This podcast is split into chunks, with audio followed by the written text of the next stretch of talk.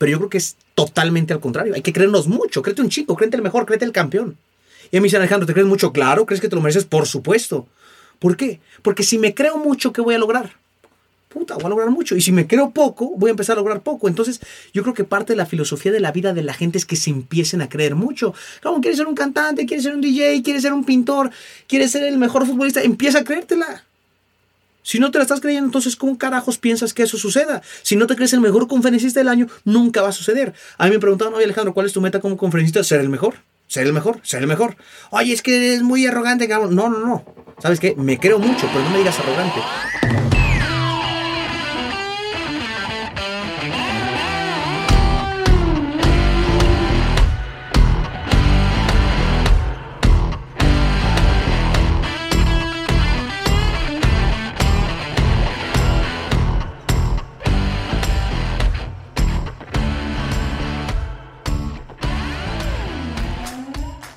Super Alex Tobias. ¿Cómo andas, hermano? Excelente, Mau. Muchas gracias por invitarme aquí al famosísimo podcast. Incómodo en lo cómodo, cómodo en lo incómodo. No, bienvenido, güey. Qué bueno que te animaste, güey. Fíjate que ya, ya lo tenía planeado invitarte, pero la vez pasada no tenía grabación en vivo, güey, el estudio.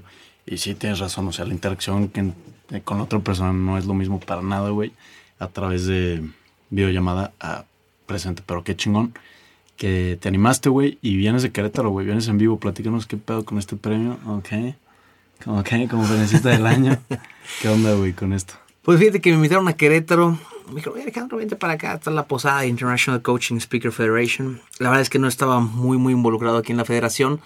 De repente me platican de algunas personas que ya están ahí adentro. Llego y de repente dicen, oye, vamos a hacer el premio de conferencista del año pues yo volteo a los demás. Digo, pues, ¿quién va a ser el conferencista del año? Que de repente también te queda alguna duda de que puede ser tú, quizá no. Yo como que de repente dije, puta, ojalá que sí sea yo, cabrón, no estoy 100% seguro. De repente siento un nombre y puta, pues, sabes que eres tú, cabrón. Y si Alejandro todavía ya volteas a ver que no hay otro cabrón que sea igual que tú, que sea una encabronada. Y listo, paso al frente, nos dan el premio, la verdad es que estoy muy contento.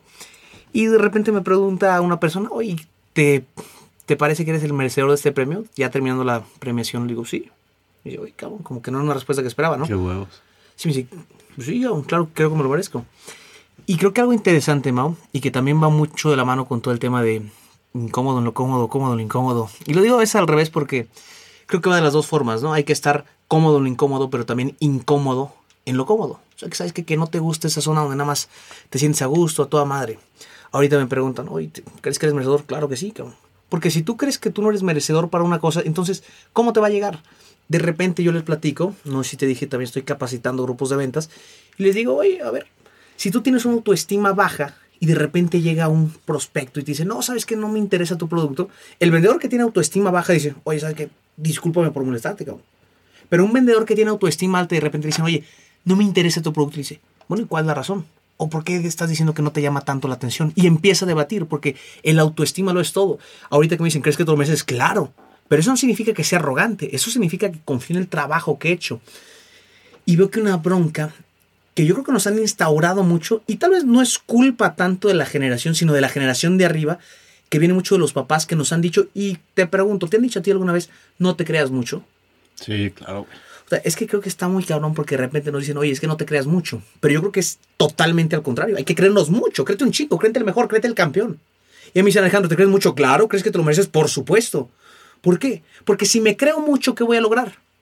Puta, voy a lograr mucho. Y si me creo poco, voy a empezar a lograr poco. Entonces, yo creo que parte de la filosofía de la vida de la gente es que se empiecen a creer mucho. Como quieres ser un cantante, quieres ser un DJ, quieres ser un pintor, quieres ser el mejor futbolista, empieza a creértela. Si no te la estás creyendo, entonces ¿cómo carajos piensas que eso suceda? Si no te crees el mejor conferencista del año, nunca va a suceder. A mí me preguntaban, oye Alejandro, ¿cuál es tu meta como conferencista? Ser el mejor, ser el mejor, ser el mejor. Oye, es que eres muy arrogante, cabrón. No, no, no. ¿Sabes qué? Me creo mucho, pero no me digas arrogante. Porque estoy con cualquier persona, vengo contigo, Mau, tú me dices, oye, ven, claro que sí, cabrón, yo encantado. ¿Y a qué vengo? Pues vengo a aprender, compadre. Y de repente empiezo a preguntar algunas cositas y hasta me estoy acordando cuando nos conocimos que les platico aquí a los del podcast fue puta, cabrón, hace 10, 12 años. Nos conocimos en el Kinder Mau. Hijo de la chingada ese tiempo, pero bueno, ya vamos a platicar de eso.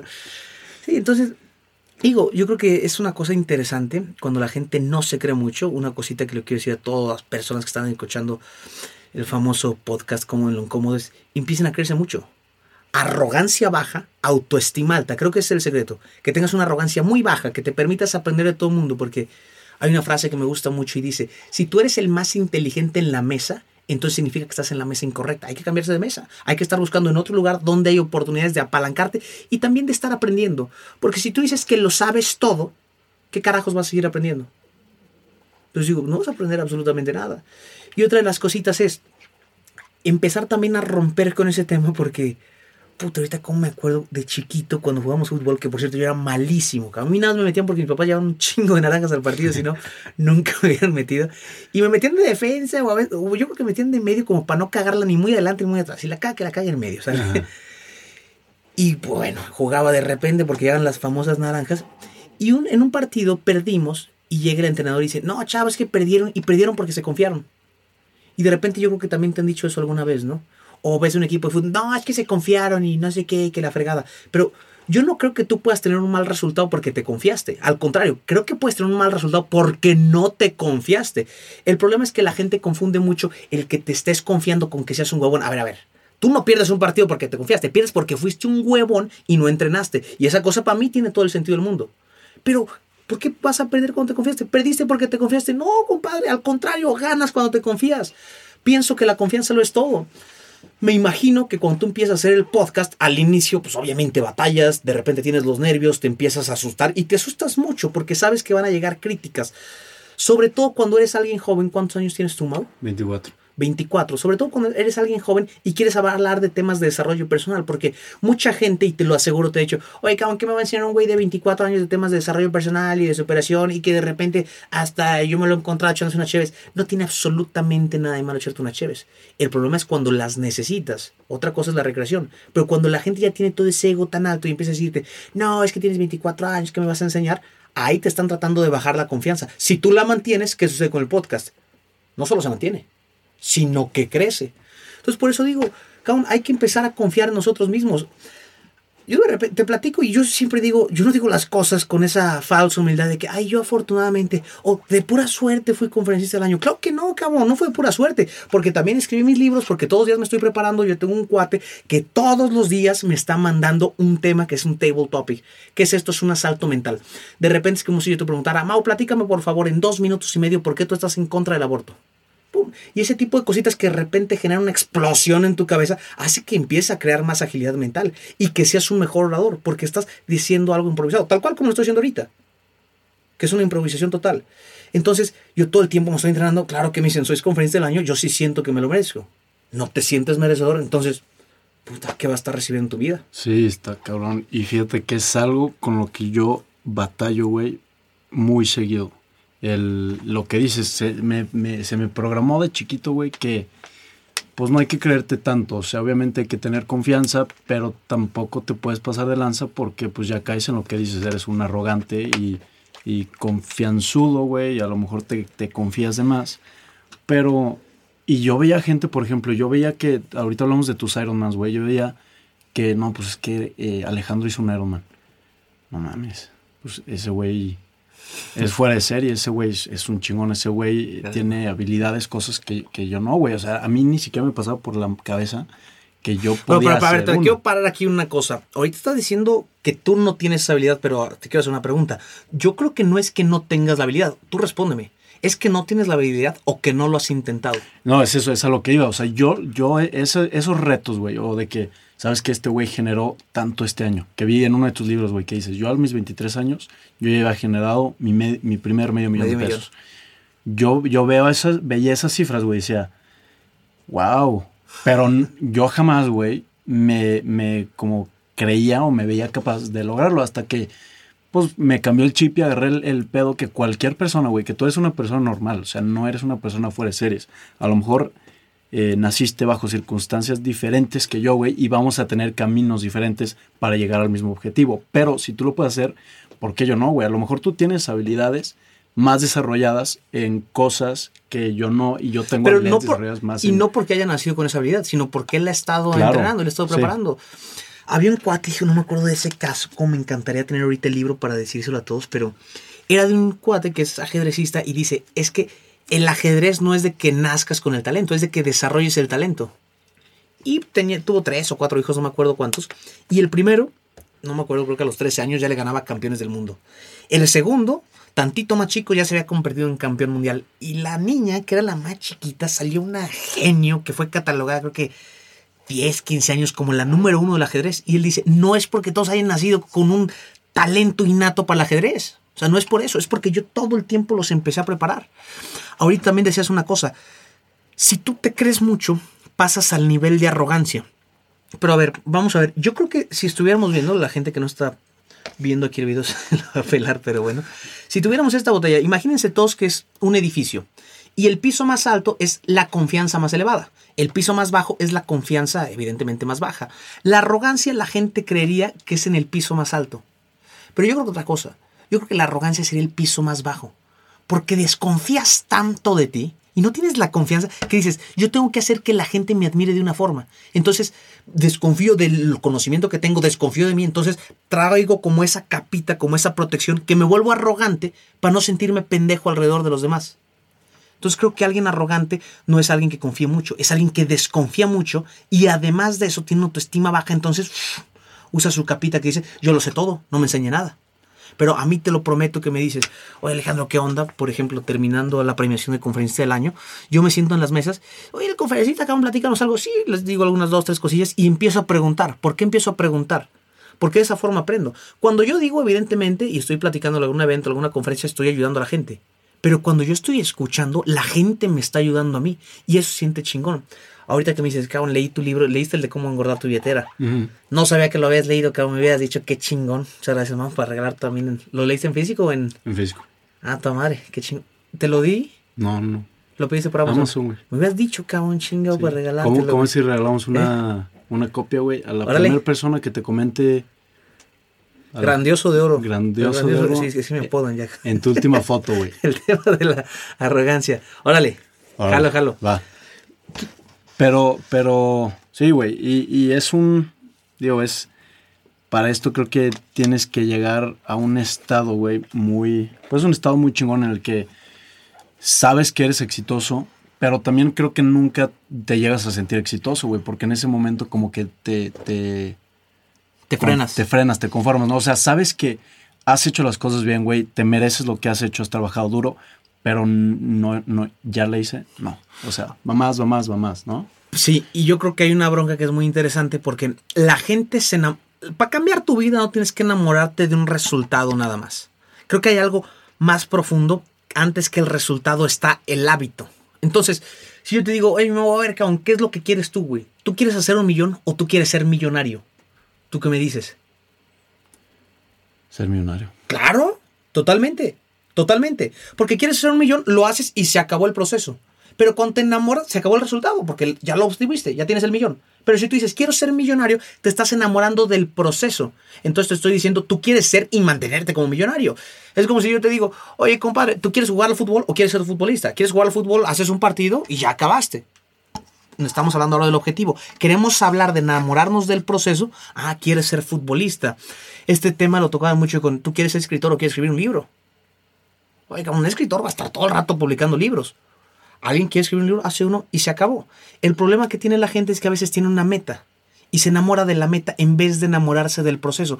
Porque evidentemente las metas nos elevan en la autoestima y también empieza a operar con un tema del ego, que yo también veo el ego como algo interesante porque si el ego es una valoración exagerada del yo, a mi parecer no es algo negativo. Porque si tú te valoras de una forma exagerada, a ver, todo el mundo ha escuchado la ley de la atracción. Empieza a desear, y sí, me va a llegar 100 mil pesos, y soy el mejor, y estoy bajando de peso, lo que haces. Ahora, le estás pensando. Y alguna gente dice, ah, esa es pura mamada, no sirve. Yo te lo puedo decir, realmente ha funcionado conmigo. Y ha funcionado muy bien. En un punto, yo dije, me voy a convertir en el mejor vendedor. Y llegué con el director de la empresa, en total, en todo el país, son, yo calculo como unos son más de mil de vendedores. Yo quiero pensar que deben ser como unos 2000 o entre 2200 y 1500 por De, ahí. de bienes raíces, ¿no? de bienes raíces. Entonces, la- evidentemente la empresa es grande. Yo llegué y le dije, director, oiga, ¿sabes qué? Yo me voy a meter y dame seis meses porque en seis meses voy a ser mejor. No, cabrón, ¿cómo crees que la? Sí, te lo prometo. Y al primer mes me había convertido en el mejor vendedor, que esto fue en abril, a nivel nacional, de todos los vendedores. Yo me tardé un mes cuando había gente que traía cuatro o cinco meses. Oye, Alejandro, ¿qué chingados pasó? Ah, es que yo lo deseé demasiado. Pues sí, güey, pero es que deseando no vas a conseguir. No, pero es que yo deseaba y hacía. Entonces le pregunto, ¿cuántas llamadas te echas tú al día para prospectar a alguien? Y dice, no, pues yo creo que me estoy echando. ¿Qué te gusta, mi Alex? Unas tres llamadas, pero al mes, güey, ¿cómo que al día? digo, es que está cabrón. Y me dice, ¿y tú cuántas?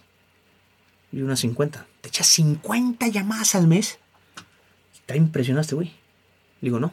¿Cómo que no? Yo, no, yo las hice al día, güey. Yo las hice al día. Entonces, ¿quieres ser el mejor vendedor? Claro que tienes que empezar a machetearle como el mejor vendedor. Pero antes de eso tienes que creerte. Porque estaba grabando un video hace como una semanita y le decía a la gente, a ver, ¿cuál es el problema cuando tú dices no puedo? ¿Cuál es el problema? ¿Qué es lo que pasa en tu cabeza? Lo explico de una forma muy sencilla. Yo estudié, bueno, hice un máster en psicología y hice otro en neuromarketing y estas cosas las entiendo muy bien y se hacen fascinantes. Por cierto, aprovecho para recomendar un libro que me gusta mucho, se llama La llave maestra. Es un, es un librazo que toca mucho de mentalidad. Porque antes que cualquier cosa, antes de que quieras ser el mejor basquetbolista, tienes que trabajar con la mentalidad. Si ya viste la serie de Michael Jordan, es impresionante. Yo voy como en la 3 o en la 4, no tengo tiempo para acabarla. Pero es impresionante el liderazgo que tiene este cabrón y la mentalidad que tenía.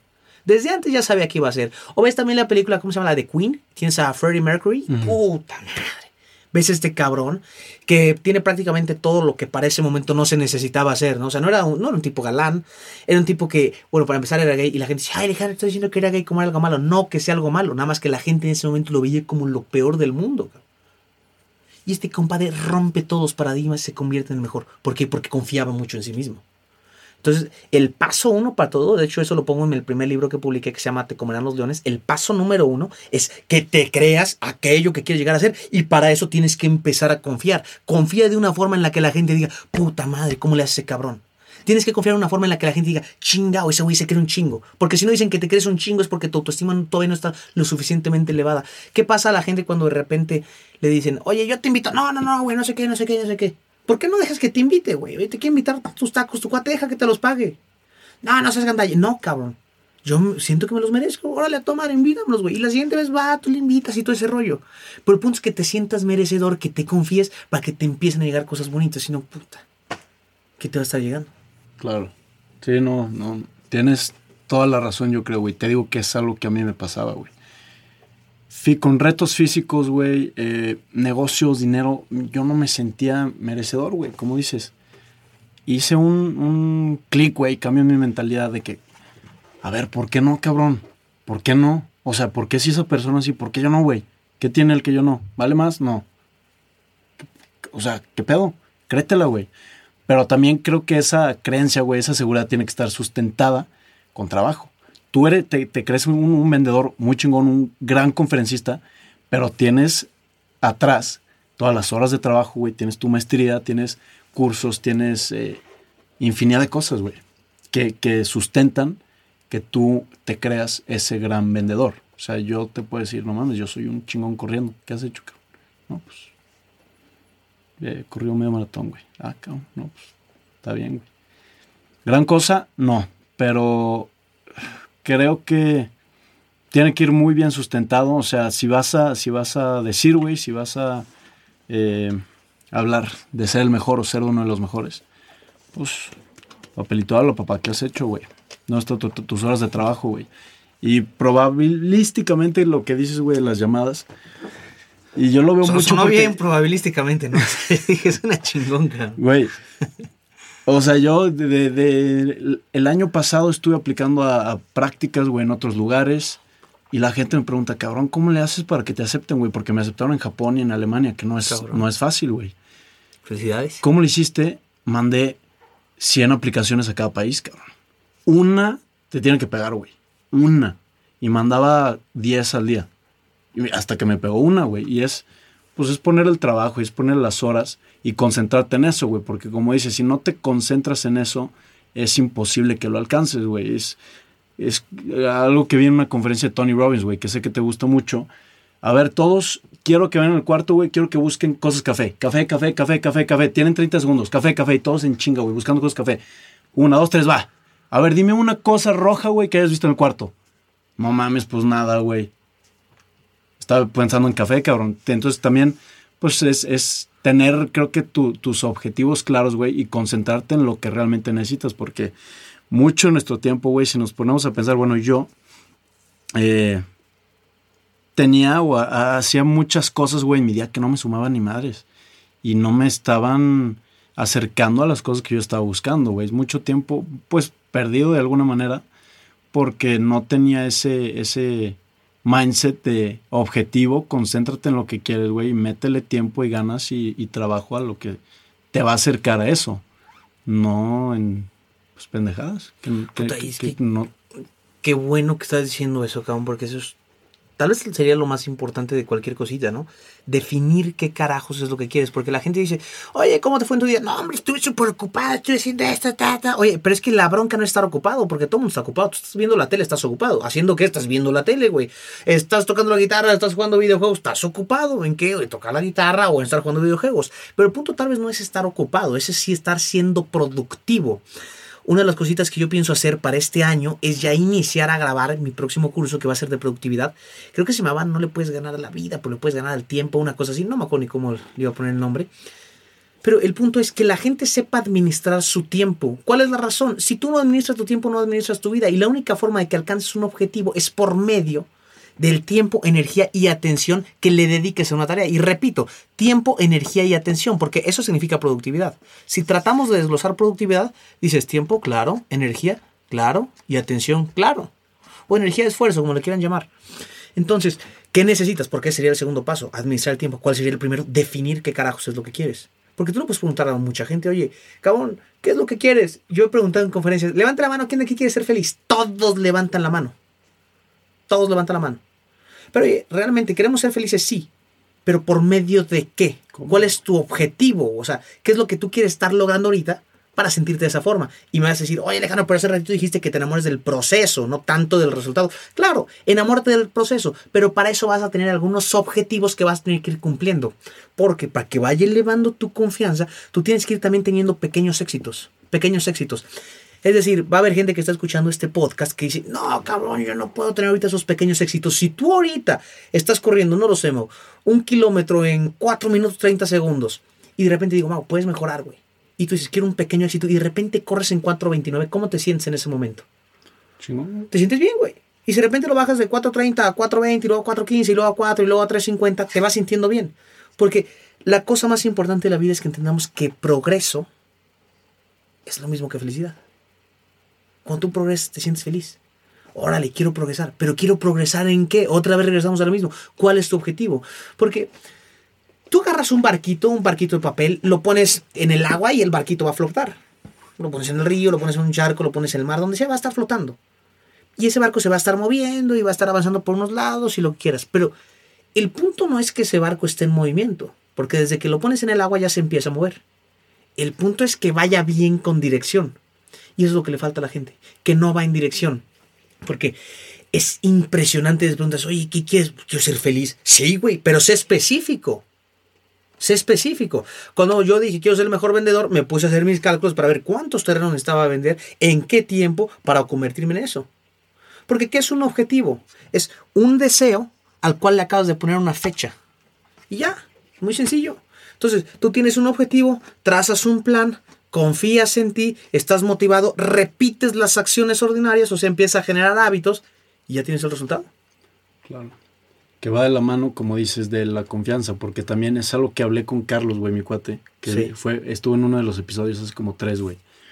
Que cuál es el, yo le decía, sabes que yo a veces siento, güey, que mis, mis metas, mis ambiciones no son lo suficientemente grandes, güey. Pero muy probablemente es porque yo no conozco algo más. O sea, se cuenta, si tú me dices, ¿sabes qué, güey? ¿Cuál es tu, vida feliz? Yo te voy a decir, ¿sabes qué, güey? Yo le quiero comprar un avión a mi mamá, güey. Yo quiero tener una casa en Estados Unidos, en Los Ángeles, en Beverly Hills, chingona. Tú, tú me dices, ok, pues está chingón eso. ¿Sabes qué? Yo quiero 10 aviones, güey, y yo quiero 10 casas. Igual, cabrón. ¿Y por qué yo no? Como que, ¿sabes? O sea, no sé si, si mis ambiciones no son lo suficientemente grandes, güey, o es por el simple hecho de que yo no conozco todavía ese nivel que va arriba. A lo mejor tú ya lo conoces, güey, tú ya lo has visto. Entonces tú dices, ¿sabes qué? Está chingón eso que quieres, pero hay más, güey. Y siempre va a haber más. Pero yo no, yo no he llegado a ese nivel todavía. Entonces no conozco. Una vez que llegue a este nivel, ya voy a ver más. Voy a decir, ah, ok, güey, si hay más para arriba, entonces ya lo que sigue, pues es lo que sigue, lo que sigue, pa, pa, pa. Es que es puta es. Ay, cabrón. Este tema está picante, mi mamá, está picante. Ah, bueno. Porque la gente no sueña en grande. ¿Por qué? Porque no confía en sí misma. Si dice, a ver, si con este pinche problemita no la hice, menos lo voy a hacer con el grande. Pero ahora yo te pregunto, oye, güey, ¿sabes qué? Está esta chamba y esta chamba te va a estar pagando 15 mil pesos el mes. O está esta chamba, te va a estar pagando 500 mil. ¿Cuál te motiva más? La grande. O sea, no hay de otra. La grande te motiva mucho más. ¿Cuál es la bronca estar pensando en chiquito que no hay motivación? No hay motivación. Entonces, me acuerdo una vez que me, fui a Las Vegas que de repente sí me arrepentía, pero luego dije, qué bueno que hice eso, de puta. Dije, ¿para qué me gasté la de esa pendeja? Ahí unos gastos medio pendejos, pero a final de cuentas fue un momento sumamente divertido en el que te quedas pensando, qué chingón que con dinero pude hacer eso. Y cuando de repente tú empiezas a asociar dinero con placer, tu cerebro que empieza a hacer, puta, dame dinero, dame dinero, dame dinero. ¿Por qué? Porque dinero significa esto. Entonces tú quieres trabajar de una forma mucho, mucho, mucho más importante para poder conseguir eso que estabas deseando. Y eso por eso también se convierte en algo bueno. Cuando dices, quiero dinero para empezar a sentirme bien. Pero ojo, porque la gente luego va a decir, ay, es que no es así, cabrón, no seas materialista, que lo que sea. A ver, que tú quieras las cosas materiales no tiene nada de malo. No tiene nada de malo. Nada de malo. Malo sería que no las quisieras, de hecho. Lo que es malo es que quieras más a las cosas materiales sobre las personas, o sobre tus sueños, o también sobre tus valores, porque ahí sí está totalmente jodido. Entonces, cuando estás soñando en grande, evidentemente quieres cosas materiales en grande, pero eso no tiene que ser lo único. ¿Cómo? Ahorita vamos a estar pensando, ¿cómo sueñas en grande? Porque, a ver, órale, ya entendí, soñar en grande, quiero tener un yate, cabrón, quiero tener tres hoteles y quiero tener una desarrolladora, y quiero tener inmobiliaria, quiero también tener todo, todo, todo lo quiero tener. ¿Cómo tienes eso antes? Para empezar, tienes que dejar de juntarte con la gente que es gente que todo el tiempo está jodiendo, jodiendo, jodiendo, jodiendo. Te aseguro, te aseguro que tú tienes un cuate que te ha chingado alguna vez de que, no mames, va a ser un podcast, güey. O, o tal vez estoy equivocado. Sí, claro. Entonces, esa gente, ¿qué es lo que pasa con esa gente? Que es mente chica. La mente chica no soporta, no tolera una idea grande. O sea, es como si tú dices, ¿sabes qué, güey? Traigo un CD. Sí, nada más que esta información yo la necesito tener en una USB. No puedes pasar del CD a la USB, ni de la USB al CD, porque no compaten, no son compatibles. O sea, chocan, están peleadísimas. O sea, no se puede, es como agua y aceite, mente chica y mente grande. Toda una mente grande a una mente chica le dices, vamos a suponer el, típico ejemplo, ¿no? De que tienes tu cuate gordito que dice, oye, cabrón, le dice otro gordito, güey, ¿sabes qué? Voy a bajar de peso, cabrón. Voy a perder 50 kilos. ¿Qué hace el otro jete? No mames, pendejo. ¿No? Y con la bolsa hecha de que, no mames, pendejo.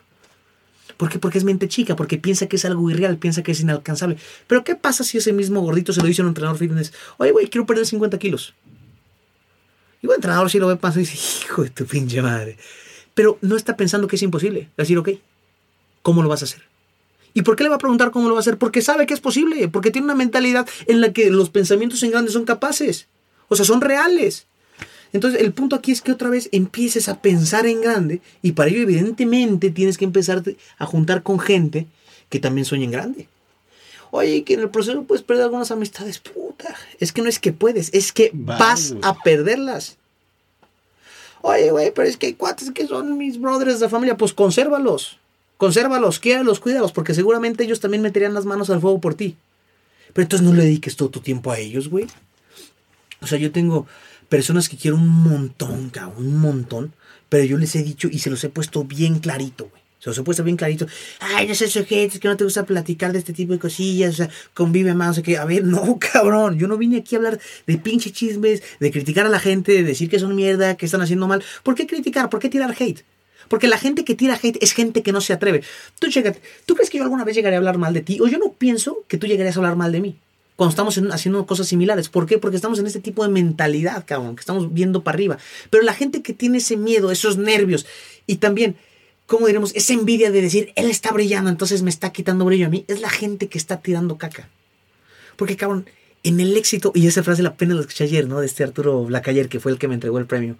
Arturo, si estás escuchando aquí el podcast, un fuerte abrazo. Dice, en el éxito cabemos todos. Dices, puta, claro, güey. En el éxito cabemos todos. Esa es la realidad.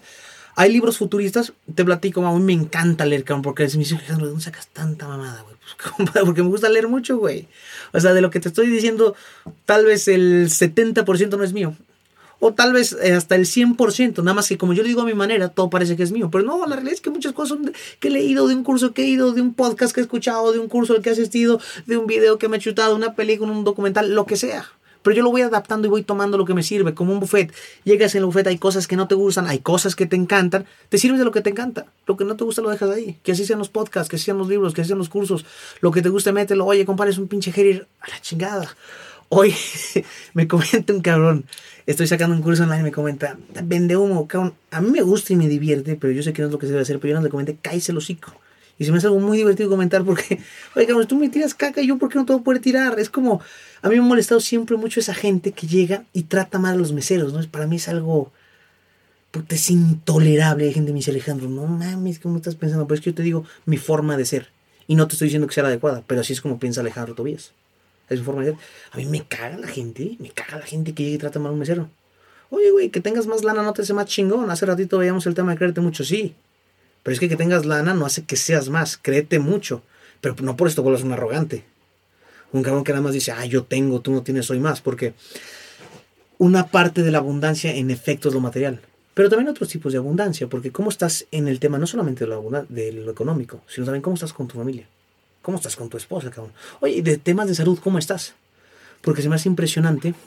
Ves a gente que tiene todo el dinero del mundo, que puede darse los gustos, los viajes, lo que quisieras de repente dices, puta, compadre. Y pesando 30, 40 kilos de más, ¿qué tanto te quieres a ti entonces? O sea, yo te veo, cabrón, un cabrón atlético, un cabrón que se quiere, un cabrón que se cuida, un cabrón que está en estos temas también de desarrollo personal. Y que siento que muchas veces, Mau, entramos a estos temas de desarrollo personal porque tenemos una depresión por ahí atorada. O sea, de repente traes una depresión, hay algo que no te gusta y empiezas a leer libros. O empiezas, empiezas en un podcast, empiezas en un video y te empieza a gustar mucho. Y te empieza a ayudar bastante que lo quieres compartir es como cuando pruebas unas, un, algo, lo que sea, un platillo y te encanta, güey. ¿Qué es, ¿Qué es lo que haces y le dices, papá, ven, prueba esto, cabrón? Lo quieres compartir. No mames, le diste a. Me pasó eh, exactamente eso, güey. Lo que me pasó, yo, yo me fui a Japón, me la estaba pasando de la chingada. Si quieres agarrar la güey. Eso me lo pusiste. Ya las Lo pusiste, pusiste las dos, güey. Sí. Este, me la estaba pasando de la chingada. Yo me fui a hacer me fui a hacer prácticas, güey. Y llegué a una ciudad donde no había absolutamente nada. Salí de la casa y era pastos, cabrón. Era pasto de eh, campos de arroz, güey. Campo de arroz, no había antros, no había gimnasios, no había nada, güey, nada. Era la planta de manufactura, porque estudié ingeniería. Y era la gente que vivía en ese pueblo, era porque trabajaba ahí. Y ya, güey. Se acabó y yo no sabía que iba. A mí no se me ocurrió googlear, güey, a dónde ¿Cómo que no sabías a qué ibas? Yo no sabía dónde chingados iba. O sea, no se me ocurrió googlear antes, güey, a ver la ciudad. Dije, llegué y dije, mierda, güey. Y traía muchas cosas en mi cabeza que no me gustaban, güey. Yo no estaba a gusto conmigo. Yo era mi única compañía, en ese momento era mi única compañía y yo no estaba a gusto conmigo, güey. Y no me gustaba. Y llegó un punto, hubo un día, güey, que me sentí de la super chingada. Fue como un ataque de ansiedad. Estaba en el tren, güey, sentía un pinche un vacío así, que no, no me podía mover, cabrón. No, no pude agarrar el tren. Se me fueron dos trenes y estaba a un metro, güey. Llegué a la planta a llorar, güey regresé, hablé con una tía, coincidió que me habló una tía y me dijo, güey, eh, a mí me pasó eso, pero a, mis 40 años, güey. Qué chingón que te pasó ahorita. Y úsalo para darle para arriba, güey. O sea, no te puedes quedar así, cabrón. Y dije, no me, yo no quiero volver a sentirme así nunca más en mi puta vida porque se siente horrible, güey. Se siente espantoso. Compré como 10 libros, güey. Empecé a sentir que estaba tomando control de mi vida, güey, porque empecé a escribir, güey. Empecé a poner metas, empecé a dejar más en claro, plasmar. Me volví loco, güey. Hice líneas de tiempo en mi cuarto, güey, con hojas de por qué era yo lo que era, güey, mis papás, mi infancia, güey, lo que me pasó. Me volví loco, güey. Pero me ayudó a, aclarar y a sacar todo lo que traía. Siento que yo sentía que eran como correos, güey. Una, tenía mi bandeja de correos, dos mil correos, güey. Los fui abriendo poquito a poquito. Hasta que llegó un momento que ya nada más tenía diez, güey, los del día. Entonces fue escribiendo, güey, fui dejando más en claro lo que quería, me cambié de ciudad, güey, fue uno de mis objetivos cambiarme de ciudad cerca de Tokio para vivir una experiencia completamente diferente y empecé a aprovechar lo que tenía la mano en esa ciudad que en la que estaba viviendo, güey. Y fue más o menos a través de eso que decidí empezar el podcast para hablar con gente, porque siento que es una buena excusa, güey, para hablar con gente que yo admiro, que se me hace chingona y que le quiero aprender algo. Es buena excusa, porque si yo le mando mensaje a alguien, ¿qué pedo, güey? Oye, te invito por un café para que me platiques de ti, pues a lo mejor va a ser más difícil. Digo, no te voy a decir que me van a decir que no, pero si, si se los pones o si se los vendes como formato de podcast y que va, se va a transmitir a alguien más, porque es algo que también lo que dices, güey. Yo empecé a leer y me empezó a gustar tanto lo que estaba leyendo y lo que estaba aprendiendo que se lo mandaba a mi familia, güey, a mis cuates, de que no mamen, es que tienen que leer esto, güey. Les va a ayudar un chingo, güey. Y todo lo que me fue ayudando, yo lo quería compartir, cabrón. Yo lo que se lo quiero aventar a la gente, güey, para que se empape también. Porque si a mí me sirvió, yo sé, 100% seguro que va a haber alguien que está viviendo una situación similar a la mía y que le va a servir, güey. Y si me ayuda a mí, yo quiero que regalarle, o sea, no quiero que la gente pase por lo que yo pasé, quiero que se lo salten, güey, quiero que... Pero pues también creo que el cambio tiene que venir de algún punto que te le estés pelando y no te queda de otra más que salir de eso. Es que vas cayendo para abajo, ¿no? O sea, vas en picada hacia abajo. Hay gente que se estrella y gente como tú, cabrón. ¿A ti crees que te pasó eso? Que de repente rebota. Sí, totalmente. Yo me dedicaba, se lo pongo también en mi primer libro, de Comerán los Leones. Yo me dedicaba totalmente las artes marciales. O sea, yo mi sueño era ser el mejor peleador de jiu-jitsu del mundo, güey. Entraba cinco horas al día salía de la escuela, que la escuela me valía, me valía madre a un nivel que no te puedo decir, cabrón. O sea, de 10 materias reprobaba 9, güey, y luego me corrieron de la escuela. Y, aparte cuando estás chica dices, no, no me corrieron, me salí por pendejo. Claro que me corrieron, güey. Entonces me corrieron del colegio, güey, y luego me fui al TEC, cabrón. Estando en el TEC, muchacho pendejo, güey, pero bueno, como de 6, 7 materias, di todas de baja, güey. Todas, todas, nada más me quedé con dos materias, que una era introducción a la carrera introducción a la carrera sacas 10 porque sacas 10, güey. O sea, la única forma que no saques 10 es porque no fuiste ni una vez, güey. Porque aunque faltaras dos, veces decías, bueno, chingas madre, ponemos 10, güey. Es introducción a la carrera. Y otra que era creatividad. Y creatividad era, era una clase cagadísima, güey, porque era de algo que sacabas 10. inventa algo, güey. Entonces, inventabas una madre. Y te decía, decía, decía la maestra, güey. Decía, oye, cabrón, a ver, es que no puedo juzgar, puta madre. Es que yo no puedo juzgar, güey, tu creatividad, güey. O sea, porque es tu creatividad, es tuya. Está mal, yo no puedo juzgar, güey. Entonces, yo algo que, yo dije, a la chingada, yo ese mismo día, o sea, el día que presentamos el proyecto final, casi, casi ese día está, dije, qué chingados invento. Mi invento, güey, era una madre era como un ganchito para meter todas las bolsas del súper. Oye, por eso existe. No, no, no, no, maestra. Él tiene una luz, tiene una lámpara. Nunca te ha pasado que te des un putazo en la, orillita del dedo. Y que sí, güey, desde que, maestra, no pueden juzgar mi creatividad. Yo me quedé pensando desde que, ay, eso es un rayo, güey. Pues que saqué 10. Y como siempre he sido bueno para ese tema de la improvisación, pues evidentemente utilizaba mucho la oratoria ahí, cabrón, me aprovechaba bastante ese rollo y me iba bien. Cuando tocaba una exposición en clases, la gente siempre quería estar conmigo cuando se trataba de exponer. Pues decía, puta, Alejandro, no sé qué chingados va a decir. Había veces en las que no estudiaba y eso es una cosita que me siento muy bien porque sé que evidentemente es un talento mío. Nos pasaban a exponer, yo no estudiaba ni madre en ese momento, improvisaba absolutamente todo. Me decían, Alejandro, qué chingón que tú fuiste el único que se lo tomó en serio. Porque yo era el más desmadroso, pero siempre hablaba muy bien. O es no el más desmadroso, pero siempre estaba en la bolita de los güeyes que les valía madre la escuela. Entonces, eso me ayudaba mucho. Ahora, digo, me estoy haciendo mucho del tema, pero es que ahorita tocaste un punto bien interesante, Mau, y es el tema de la depresión. Yo estoy, yo me deprimo durísimo cuando estoy con todo el tema de la lucha. De hecho, yo llevo ya más de, no me acuerdo cuántas cirugías, llevo como siete o más, güey.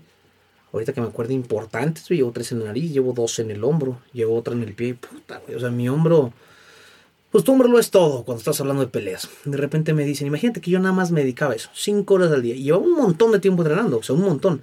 Yo empecé las artes marciales más o menos como a los cuatro años, güey. Hasta la fecha de, bueno, este año seguía haciendo, pero ya puro taekwondo por las lesiones. Y me dicen, Alejandro, no puedes volver a pelear, güey. Vuelves a pelear, se te vuelve a zafar el hombro. Vuelvo a pelear, se me vuelve a chingar el hombro. No es que se me zafara, pero traía una cosita que me pusieron tres anclas, me cortaron el hueso, me cosieron el tendón. O sea, el hombro estaba hecho, o sea, la caca estaba mejor que mi hombro. Traía podrido ahí, güey. Y entonces, de repente, mi novia terminó con ella, güey no tenía muchos amigos, tenía mis amigos que hasta la fecha lo siguen siendo, pero no era un tipo muy social porque yo me la vivía entrenando. O sea, un viernes me decía, güey, vamos a sacar. No, cabrón, ¿por qué? Porque yo tengo que entrenar. No mames, voy a entrenar dos días. Sí, güey, pero es que me gusta mucho más esto. Disfruto mucho más las peleas. Y de repente me dice, ya no puedes. Dejo de pelear. Del TEC me termino dando de baja. Aunque tenía un pinche promedio de 10, güey, con dos materias, pero bueno. Porque ahí me faltan... iba- ¿Esto es carrera o prepa? carrera. Porque si ahí seguía en el TEC me iba a tardar como, no es broma, ¿eh? había hecho el cálculo y eran como 14 años o 16 pasar y dije, no mames, a ser como los 35, no jodas. Entonces me di de baja y todavía con mi novia. Entonces se me junta todo. Con mis papás no tenía buena relación. ¿Por qué? Pues porque te das de baja del TEC, güey. Dejas a tu novia, obviamente andas de mal humor, andas con ese tema depresivo y luego te, te remata. No puedes volver a pelear artes marciales. Puta mausa. Me hundí, güey. Me hundí, cabrón. Sentía que estaba respirando abajo del agua con un popotito. O sea, sentía que no lo hacía, cabrón. No lo hacía, güey. Y en ese momento me pongo a leer un libro de nutrición. ¿Qué chingados tiene que ver la nutrición con todo este tema? Pues nada, güey. Pero empiezo a hacer dieta y yo estando lesionado, empiezo a bajar de peso, empiezo a cortar grasa, me empiezo a definir. Me preguntan, oye, cabrón, ¿cómo le hiciste ahorita, güey? No, pues sí sé esto, que la fregada, leí este libro. Luego tomé un diplomado de nutrición. Oye, no mames, ¿cómo le hiciste? Que la? Hice esto, esto, esto y esto. Órale, güey. Y por primera vez en mi vida yo me sentí inteligente.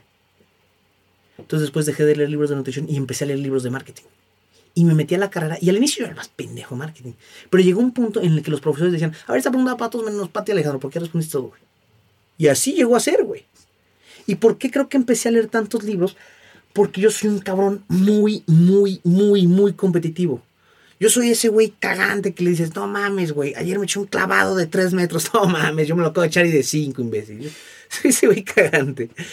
Siempre he sido un tipo muy competitivo.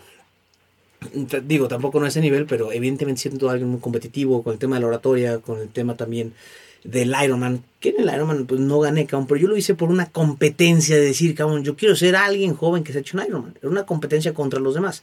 Después me puse a investigar mis talentos en Gallup y no me llamó la atención. Bueno, Gallup te dice que hay 34 talentos, los 5 primeros que tienes son los más importantes, a los que tienes que dedicar. Y mi talento número uno yo pensé que iba a ser comunicación. Resultó que era competitividad. Y la gente a veces te dice, no seas competitivo. Oye, cabrón, ser competitivo es de lo mejor que hay para que te desarrolles. Si yo, vamos, vamos a suponer, güey. Tú y yo corremos en promedio un kilómetro en cuatro minutos. Lo corremos en promedio. Si yo voy solo, ese kilómetro lo voy a seguir corriendo en cuatro. Pero si voy al lado tuyo, ¿qué crees que va a pasar cuando la meta esté cerca? Le vas a meter. Le voy a meter. ¿Y tú qué vas a hacer, güey? Yo le voy a meter para que no Le me voy a meter, pero, pero te voy a chingar yo, güey. Pero te voy a chingar yo, güey. Si llega a pasar. Entonces, los dos vamos a competir, güey. Y los dos vamos a correr más rápido. Los dos nos vamos a cansar más. Pero los dos vamos a mejorar. Entonces dicen, oye, no seas competitivo. A ver, pendejo, claro, sé competitivo, güey. Evidentemente hay cosas que no importan, güey. Oye, güey, yo ayer me tomé una botella sola, güey. Pues qué chingón, güey. Oye, Qué chingón eres, cabrón. No un manches la chingada, güey. claro, güey. Pero cuando te empiezan a retar en cosas que sean buenas, oye, me aventé tres emprendimientos. Qué chingón, cabrón. ¿Sabes qué, güey? También quiero echar unos, güey. Oye, y no, es que no te veo, no te veo como un reto, te veo como una inspiración, güey. Entonces, qué chingón, porque de hecho, la forma de combatir, hace ratito veíamos, es que los envidiosos, ¿cuál es la forma de combatir la envidia? Con admiración, es lo opuesto. Yo te envidio. Cuando tú envidias, Napoleón decía, la envidia es un síntoma de inferioridad. Es lo que tú tienes, yo no lo puedo tener. Entonces, porque yo me creo poquito, güey. Yo me creo chiquito y digo, ah, cabrón, yo no puedo tener lo que ese güey, entonces lo empiezo a envidiar. Pero cuando yo te admiro, es porque tengo la suficiente madurez emocional como para decir, ¿cómo? Ese güey es un chingón, cabrón. Y yo puedo hacer lo que este güey está haciendo. O sea, ahorita que estoy aquí en tu podcast, puta, yo quiero hacer un podcast como el tuyo, güey. Porque de repente lo empecé, hice tres programas o cuatro, la verdad ya ni me acuerdo cuántos grabé ahí. Y los subí. Pero nunca le di la continuidad. Porque, fíjate que no lo. O sea, me estoy preguntando por qué madre. Le quise meter más al tema de las conferencias. Cuando voy a dar una, me pongo como de ley siempre mejorar. ¿Cómo mejoras en una conferencia dando un discurso nuevo? Esa es la única forma. Entonces, todas mis conferencias son diferentes. Todas son diferentes. En todas mis conferencias meto humor. Todas las conferencias hago que la gente se ría. En todas las conferencias hago que la gente participe. En todas las conferencias hago que yo mismo esté mejorando. Claro. Sí, güey. Y estabas ahorita, o sea, esto sale de que tú estabas valiendo madres en la universidad. No, bueno, val- valiendo madres en el TEC, güey. Te saliste No mates en la vida. güey. en la vida, o sea, depresión, cabrón. Todo. Empezaste a leer, empezaste a sentirte inteligente y te empezaste a empapar de lo que a ti en ese momento te estaba gustando, güey, porque también es, es, creo yo, un problema o que no concientizamos y no le metemos a lo que nos hace mejores, güey. Si te estás dando cuenta que a ti te hace bien meditar, hacer ejercicio, eh, platicar una hora con tus papás, pues prioriza eso, güey, y mete lo más que puedas de eso en tu día, cabrón. Claro. Si te hace bien leer, mete media hora, mete una hora al día. Si te hace bien meditar, métele 10 minutos, no, o sea, no, no tienes que hacer la gran cosa, güey, pero llena tu día de cosas que te empapen y te hagan ser mejor persona. Claro. Y lo que dices, La, la depresión, güey, así la combates. Con progreso. A ver, yo casi quiero asegurar no estuve en esa situación, pero estuviste en Japón. ¿Traías algún objetivo en específico en Japón? Decías, este es mi propósito, lo que quiero hacer acá. No, Por eso la gente se deprime, porque no tiene un propósito. Cuando tienes un propósito, como por ejemplo, yo tengo el mío, cabrón, de dar las conferencias, puta madre. Y a veces me dice la gente, Alejandro, pues tu sueño, cabrón. Yo quiero vivir en una mansión de mi pasión con compasión. Vamos a desglosar tantito eso, ¿no? ¿Qué es vivir en una mansión? Quiero tener evidentemente todo el dinero como para poder matarme los lujos que quiera. Quiero comer el mejor restaurante, comprarme la mejor ropa, güey, llevar a mi esposa a cenar al mejor restaurante que tenga, güey. A mi esposa en ese, en ese momento, porque ahorita tengas, tengo- güey. Estás aquí tu esposa, cabrón. Todavía no te- tengo mi novia. Pero bueno, quiero también tener mis gustos, cabrón. No, no me gustaría moverme en coche, cabrón. Oye, no seas momento sin que pues en helicóptero, güey. Oye, cabrón, entonces ¿por qué quieres estar soñando en chiquito? ¿Cómo vas a estar dando una conferencia de que seas más chingón? Sigues soñando en chiquito, güey. Oye, ¿y por qué no te vas ahorita en helicóptero? Porque no tengo el dinero. Nada más que aguántame un ratito. Aguántame un ratito y lo prometo. Y aquí lo decretamos. Y aquí está decretado. Y aquí está decretado. Ahora, eso es vivir en una mansión, porque quiero tener mucho dinero. ¿Y por qué? Ahorita te voy a decir. Con compasión. ¿A qué me refiero con compasión? Ayudando a la gente, güey. Se me hizo muy cabrón. Pero que que ve una persona, sobre todo la gente grande, cuando va chambeando y de repente dices, puta, está vendiendo unas pepitas y te las dan 10 pesos y dices, chinga. Hoy va con unos amigos le digo, güey, ¿quién quiere unas pepitas? Y yo, la señora toma. Y un güey las agarra y les compro las pepitas. Órale, toma. Puta, oye, ¿por qué me compraste las pepitas? No, tú me vales madre, güey, la señora, cabrón. La señora, güey. La semana pasada veo un señor que va empujando un triciclo, no sé cómo se llama la verdad, de los que llevan como la canastita adelante. O sea, lleva como una cajita adelante, tiene dos ruedas adelante y una atrás, como los que llevan los tambitos para vender la nieve. Y abajo trae unos cartones. Veo que el señor se para enfrente de mi casa. Y yo la verdad que di un inicio mal juzgué porque ha habido ahí algunos robos y de repente dije, puta, no va a ser alguien así. Se baja y apenas puede caminar ese güey. Digo, no seas mamón. Va caminando, cruza la calle, agarra una botella de PET y se regresa caminando. Y apenas puede caminar, güey. O sea, alguien que lo veías madreadísimo y dices, qué hueva. Y nada más por una botella de PET. ¿Cuánto ganará por esa botella? Un peso. Sí. No, no sé cuánto. centavos, no tengo ni idea. creo. Centavos. Luego se sube a la bici. Yo le calculo a este señor unos, no sé, 65 años, 70, no lo sé. Y adelante ve una señora sentada arriba de todos los cartones. Que supongo que era su esposa. Puta, qué chinga que yo no puedo apoyar bien a toda esa gente. Y me refiero bien porque no puedo ir a darle todo mi dinero, cabrón. Y ahorita no puedo decir, ten aquí 10 mil pesos y ahora le chingas a madre. Claro que no, güey. ¿Por qué? Porque no he llegado a ese punto en el que yo tengo toda la liquidez, todo el dinero que yo quiero como para apoyarlos. Entonces por eso digo también que quiero vivir en una mansión, porque yo quiero vivir bien, pero también quiero hacer el bien, güey. Ahí llegué y le di 200 pesos a esta persona y de repente dices, puta, hasta me duele tantito dar los 200 pesos. Y digo, chinga, yo quiero llegar a un punto en que puedo ir de esquina en esquina repartiendo dinero sin que me duela. Oye, pero el dinero no es todo. No, claro que no. Pero hay gente que para ellos el dinero lo llega a ser todo, porque si no lo tienen ese día, quién sabe si mañana despiertan. Digo, puta cabrón. Y todo esto sale, Mau, gracias a una depresión. O sea, yo creo que la depresión, si la aprovechas bien, puede llegar a ser la mejor motivación que tengas. O sea, una depresión bien aprovechada es un cohete en la cola que te acabas de poner. Sí. Eso llega a ser una depresión, si la aprovechas bien. Vamos, les quiero dar aquí unos, unos- vamos a dar unos tres consejitos, como es, para la gente Dale, que está dale. escuchando con el tema de la depresión. El punto número es, tengan ahorita ya un objetivo en mente. Si tú no sabes hacia dónde vas avanzando, te vas a caer de repente del precipicio. Ten un objetivo ahorita que digas, yo quiero tener esto. Y no, mejor no digas yo quiero tener esto, di yo voy a tener esto, porque ahí cambia también todo dentro de tu cerebro, cambia toda la programación y yo voy a tener esto. Y ahora, ¿qué es lo que hacía yo, por ejemplo? Cuando de repente, no que me sienta deprimido, pero que me siento un como sacado de onda, ¿qué es lo que me pongo a hacer? Yo agarro una hoja, escribo qué es lo que quiero. Y luego abajo, lo pongo en el centro, empiezo a poner cómo lo puedo conseguir. Fum. Imagínate, bueno, no abajo, sino que lo pongo en el centro de la hoja, hago liñecitas alrededor de esta palabra. Las glosas. Exacto. Un mapa mental. Y entonces pongo tan, tan, tan, tan, tan. Todas estas formas puedo conseguir este objetivo. Pum. Ahora, ¿cómo lo voy a hacer? Oye, quiero conseguir un millón de pesos. Entonces, todas estas formas lo puedo conseguir. Tengo que vender tantas conferencias, tengo que vender tantos terrenos, tengo que construir, tengo que vender tantas casas, tengo que vender tantos libros. Ah, ok. Pero entonces, ¿cuál ahorita creo que es la más conveniente? Esta. Listo, eso me sirve mucho a mí. Ahora, otro punto es, no dejen tiempos muertos. Es depresivo perder el tiempo. Es una depresión rotunda estar perdiendo el tiempo. ¿Por qué? Porque de qué está hecha la vida? La vida está hecha de tiempo. Entonces pierdes tiempo, estás perdiendo realmente vida. Y cuando pierdes te sientes triste, cuando ganas te sientes feliz, entonces deja de perder. Empieza a aprovechar el tiempo, haz un calendario. Ahorita decías, oye, hay que priorizar las actividades. Claro. Yo creo que hay un secretito muy importante y es, escribe actividad A1, A2, A3, B1, B2, B3. Lo explico. A1 es la más importante de todas. Si mañana solo pudiera hacer una actividad, ¿cuál sería? Y la pones en A1. Ahora, si mañana solo pudiera hacer dos actividades, ¿Cuáles serían? Y ahora la segunda actividad la vas a poner a 2, a 3. Ahora pasas al B, que son actividades menos relevantes. ¿Cuál es el secreto? Nunca puedes pasar a una actividad B si no has acabado las actividades A. No puedes pasar la actividad A2 si no has pasado la actividad A1. Oye, Alejandro, estoy escribiendo un libro, no puedo dedicarle mañana 10, 12 horas a escribir el libro. No, güey.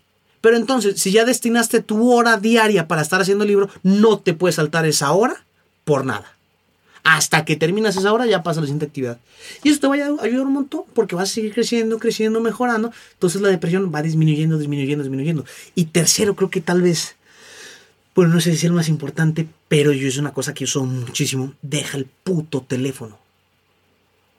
A ver, nosotros, o me equivoco, no somos el aquí y el ahora. Somos tiempo y ubicación. Eso es lo que somos en un curso de mindfulness que estaba tomando me llama mucho la atención como decían, nosotros cuando no estamos en el momento presente nos deprimimos. Cuando yo no estoy en el momento presente no doy una buena conferencia. Si no estoy en el momento presente no estoy dando un buen podcast. Si no estoy en el momento presente no puedo escribir bien un guion para un libro, no puedo escribir bien ese guion para después practicarlo en una conferencia, no puedo. Tengo que estar en el momento presente. Y ahora pongámonos a pensar, ¿qué es lo que más te puede distraer, güey, del momento presente? pinche. Aquí está, güey. Celular, güey. ¿Tu celular? ¿Tu celular? Está llegando algo de Facebook, está llegando algo de Instagram, está llegando algo de WhatsApp. Oye, güey, pero tengo que estar checando WhatsApp. Claro, chécalo, güey. Pero entonces congela tu Facebook, congela tu Instagram un ratito. Yo lo tengo para que solo pueda abrir y me da creo que 15 minutos, no me acuerdo cuánto me da para poder checarlo. A ver, lo tengo que checar para mis redes sociales también del trabajo, Alejandro Tobías, para que la gente también síganme ahí. Estoy como Alejandro Tobías Pro y ahí pongo todo el contenido, todos los videos. Yo creo que tengo unos no sé, 300 videos, no sé cuántos tenga, la verdad. Pero ahí pueden ver ahí cositas que les sirve. Que es lo que me saca de onda con todo el rato estoy viendo redes sociales. Puta. Porque te saca siempre del aquí y de la hora. Y no estar en el momento presente es muy depresivo. Por eso creo que la gente ahorita cuando va y sale a comer y todos están con celular, al final terminan todos estando, están lejos de las personas que tienen enfrente y están cerca de las personas que tienen lejos. ¿Por qué? Porque estás hablando con alguien que tienes lejos, pero con quien tienes aquí no lo pelas, güey. Puta, qué, triste, ¿no? Sí, esa re, como recompensa inmediata y creo que también va de la mano en nuestra generación. Siento que queremos todo muy rápido, güey. todo lo queremos ya, porque estamos acostumbrados a eso. El celular, ¿sabes qué? Pues estoy aburrido. Pues en chinga, güey, agarro el celular. Estoy en una fila, estoy aburrido. En vez de ver qué pedo con la gente, ver pasar la gente, güey. Ver qué dice en, en las cajas. Esa caja es para eh, menos de cinco artículos. Esa caja para darte cuenta de cosas, güey. ¿Qué chingados está pasando en el mundo? Pues te metes en el celular, es bien fácil, güey. Es bien fácil, nada más lo agarras. Para lo antes no teníamos eso, güey. Entonces, creo que esa, el, el que estemos acostumbrados a todo tenerlo aquí y ya, nos crea algo que, pues, nos hace suponer que la vida es así, que las cosas son así, güey. Que si yo quiero mañana un millón de pesos, pues ya, si mañana no los tengo, pues qué pedo, algo, algo estoy haciendo mal, güey. No nos gusta eh, trabajar las cosas, meterle tiempo y invertir a largo plazo en cualquier actividad que sea, güey. Pero yo creo que lo que, todo mundo quiere recompensas inmediatas, todo el mundo, porque tu cerebro está programado para eso, para la recompensa inmediata y no es que esté mal. yo creo que lo que estaría mal es que quisiéramos recompensas nada más a largo plazo. Yo creo que eso también estaría mal, porque vamos, vamos a ver este tema que está también bien interesante, creo. Prácticamente todo lo que se ha recompensado de forma inmediata te está alejando de un objetivo a largo plazo. Ejemplo, tienes a tu pareja, pasa la buenota ahí al lado, ¿no? La chichona, volteas a ver, güey, y vas y le hablas a ella. De repente que es placer inmediato ir a hablarle a ella, ¿no? Empezar a coquetear, ligar. Pero estás perdiendo el placer duradero, güey. O la felicidad duradera, que en este caso es tu esposa. O también vamos a pensar, tú tienes un millón de pesos y dices, yo quiero ahorrar un millón de dólares, güey. Y de repente pasa una camioneta y te la compras. Placer inmediato totalmente. Pero te está alejando de la meta que querías. O sea, de tu felicidad, que vamos a decirlo así, duradera, güey. O también, por ejemplo, estás a dieta, cabrón. Tu objetivo es perder peso, pero pasa al lado de unos tamalitos. Y es que los tamalitos también nos puede decir que no, güey. Entonces, la gente se los termina chingando. Porque quiere el placer inmediato. La bronca es cuando tú no sabes definir cuál placer inmediato te va a estar jodiendo. Porque hay placer inmediato que de repente tal vez no sea tan malo, como de repente darle un abrazo, o de repente darle un beso a tu novia, o cosas de ese estilo que sean bonitas, ¿no? Pero la bronca es que no sepas diferenciar. Ahora, estaba tocando este punto porque es interesante. Tal vez lo que nos joda no es tanto de que digas, ah, ahora le quiero estar checando el teléfono, quiero la recompensa inmediato, porque también eso podría generar una limitante a alguna gente decirle, tú no puedes conseguir un millón de pesos en 30 días. Porque tal vez nos lo han dicho, no es que quiero esto rápido. Oye, cabrón, claro que sí puedo. Y claro que lo puedo conseguir. Nada más que la bronca es que nosotros queremos un exceso de estímulos. Porque estamos en la fila, no sabemos qué hacer, queremos un estímulo. Checar el celular. Entonces estamos buscando todo el rato estímulos. Porque nos aburre. ¿Qué sucede, por ejemplo, con la gente cuando empieza a fumar? El primer día se fuma un cigarro. Segundo día, ¿cuánto se echa? Uno y medio, de repente se echa dos, ¿no? Y de repente vas a la tercera semana, cuarto mes, segundo año y ya se terminan chingando una cajetilla al día porque quieren tener un exceso de estímulos. Cada vez queremos más estímulos. La bronca es que tienes a veces esos estímulos que te están alejando de los estímulos que valen la pena. Entonces, a veces vale la pena que nos preguntemos, o no a veces, siempre vale la pena que nos preguntemos, ¿cuál es el estímulo que nosotros estamos deseando? Ah, porque, oye, güey, acabando de hacer deporte, ¿cómo te sientes? No mames. Te sientes poca madre. Mm. Y más cuando supiste que lo dejaste todo ahí en el mat. Si dices, puta, Oye, estuve poca madre el entrenamiento, casi me muero, güey. Pero eso es cuando sentimos chingón, porque sabes que dejaste ahí el alma. En cambio, cuando vas y más o menos echas, ya, ya, bien. ¿Qué tipo de estímulo quieres tú, güey? A mí se me hace algo muy estimulante. Ahorita ya no lo hago porque ya determiné otra hora para leer.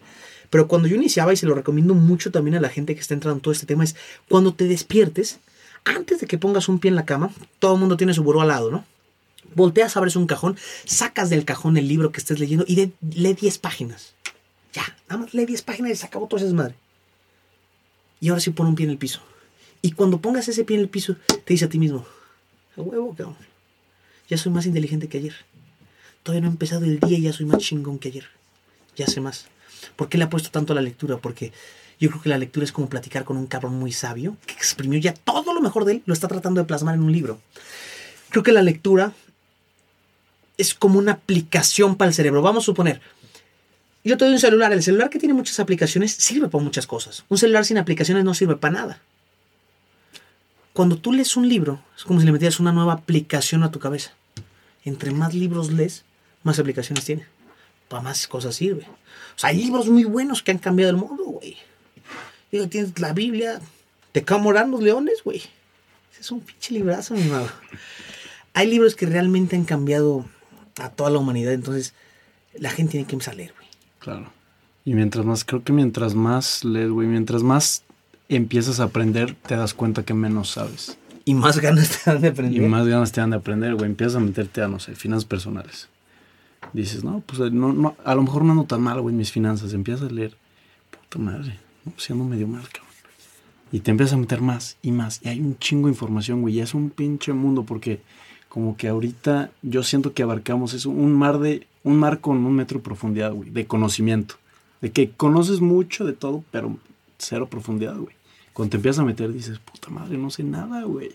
Realmente no sé nada de este tema. Y es lo que dices, te da más hambre de aprender y seguir metiéndote. Y entre más aprendes, más capacidad tienes para aprender. ¿A qué me refiero con esto? Cuando tú no conoces de un tema, por ejemplo, entre más aprendes, más capacidad tienes de aprender. Ahorita hay mucho contenido que tal vez está en ruso y tú no lo puedes conocer porque no conoces el ruso. Cuando aprendes ruso, más puedes aprender. Entre más aprendes, más probabilidades tienes de aprender. Y más capacidad tienes de aprender. Y estás sacando tú, porque me antes de ayer, güey, antier, bueno, la semana me estuve echando tus videos, me eché una, una entrevista tuya de, con tenías que 22 años, güey, con Jürgen. Ah, Buena, que dices que tus conferencias no empezaron por gusto tuyo, güey. Que te, como que te hablaron, pero no, no hablaste de eso. Me, me, eché varios videos tuyos en YouTube que tienes un chingo de contenido, güey. Estás subiendo un chingo de contenidos de videos cortitos de, de disciplina, de 30 cosas que puedes hacer en la cuarentena. Había un chingo de contenido. Que Ah, está chingón. sí. Empezaste desde la cuarentena, ¿no? A sacar todo esto. ¿O qué? No, en la ahí va. En la cuarentena. Antes de eso estaba sacando casi a veces un video diario, güey. Pero creo que. mm, Hay güeyes que dicen saca un video diario. Ahí tienes a Carlos Muñoz que está sacando como 30 videos al día. Yo tal vez a veces no estoy tan de acuerdo con eso, güey, porque puede bajar la calidad. Y evidentemente va a bajar la calidad, güey. O sea, J.K. Rowling saca los mejores libros, pero para sacar a Harry Potter no me acuerdo cuánto se tardó en escribirlo, güey. Creo que fue. Si no, yo creo que fueron como seis años, una cosa así. Yo, por ejemplo, mi primer libro lo escribí en un año y medio. Si yo dijera, en ese mismo tiempo voy a estar sacando 30 libros, ¿qué tanta calidad habrá en los libros? No estoy diciendo que vayan a ser malos, pero si le dedicas el tiempo y te enfocas nada más en uno, quizás sea mejor. Entonces, ya no quiero sacar tantos videos, o sea, no quiero sacar un video al día. Otra cosa que también me quita tiempo para las cosas que yo quiero hacer. Lo que más me apasiona son las conferencias, güey. Pero no es lo que más me da de comer, güey. Porque también están los bienes raíces y en los bienes raíces, si tú tienes un juego inteligente, te va a ir de poca madre. O sea, los bienes raíces a mí se me hacen una chulada, cabrón. O sea, a mí me han dado mucho y yo también quiero aportarle a la gente. O sea, todo aquel que me diga, oye Alejandro, quiero aprender de bienes raíces, pues claro, escríbeme con todo gusto. Hasta luego saco ahí un video o alguien, este, cabrón, quiero invertir en bienes raíces, escriba y te consigo un terreno, casa, lo que sea, pero ahí te vendo algo, güey. Porque a mí es algo que me gusta mucho y también te ayuda a generar buenos ingresos. O sea, yo pienso crecer mucho en este tema de los bienes raíces, me está gustando un montón. Ahorita lo estoy estudiando más que nunca, estoy checando ya unos nuevos proyectos que a mí me motivan mucho porque eso es precisamente lo que estamos hablando, soñar en grande, güey. O sea, sacar mi propio proyecto ya 100% mío, puta, se siente poca madre. Porque de repente estás haciendo proyectos con sociedad que es muy chingón, es muy bonito y aprendes. Pero también creo que llega un punto en el que quieres abrirte las alas solito, güey. Decir, a ver, esto yo soy capaz de hacerlo. No estoy diciendo que totalmente solo, pero sí que sea mi producto, aunque evidentemente va a haber líderes a cargo de él. dices, ay, cabrón. Ahora, del tema de los videos. Yo antes sacaba un montón de videos. En la cuarentena prácticamente dejé de sacar. El de los últimos que saqué fue precisamente ese 30 cosas que hice en la cuarentena. ¿Por qué dejé de sacarlos? Porque dije, a ver, yo los videos los saco mucho con el objetivo de que se hagan virales para que la gente me vea y de repente diga, ah, ese cabrón me gusta cómo habla, a ver qué se dedica o qué rollo, y después me contrate para una conferencia. Ese es mi objetivo. Pero como en la cuarentena dije, nah, nadie me va a contratar ahorita, güey. La neta los dejé de sacar. Y qué chingo, porque tuve ahora el tiempo de empezar a sacar este proyecto que es Tobias Academy. Que entonces te Tobias, Ac- Tobias Academy, ahí tengo un curso que se llama Mentalidad Atómica, que se ya lo han tomado, que son como unas 100 personas. Está poca madre, está poca madre el curso. No sé qué día, hoy estamos como a, ¿qué día, no? Es Hoy es 13 de 13. diciembre. Si, no, no sé cuándo vaya a subir el podcast, pero desde que subas el podcast le damos unos 5 días de vigencia. Por si alguien lo quiere tomar, le meto el 50% de descuento. Están 10 mil pesos el curso. Ese curso está poca madre, cabrón. O yo tengo gente que ha entrado que no sabía vender nada, güey. Nada, nada, nada, nada. Y sus primeros meses estaban cerrando ventas de 5 o 6 millones. Entonces, pues claro que funcionó. Después otra empresa me contrató y dice, los cobré bastante bien ese curso, estoy feliz también de hacer eso.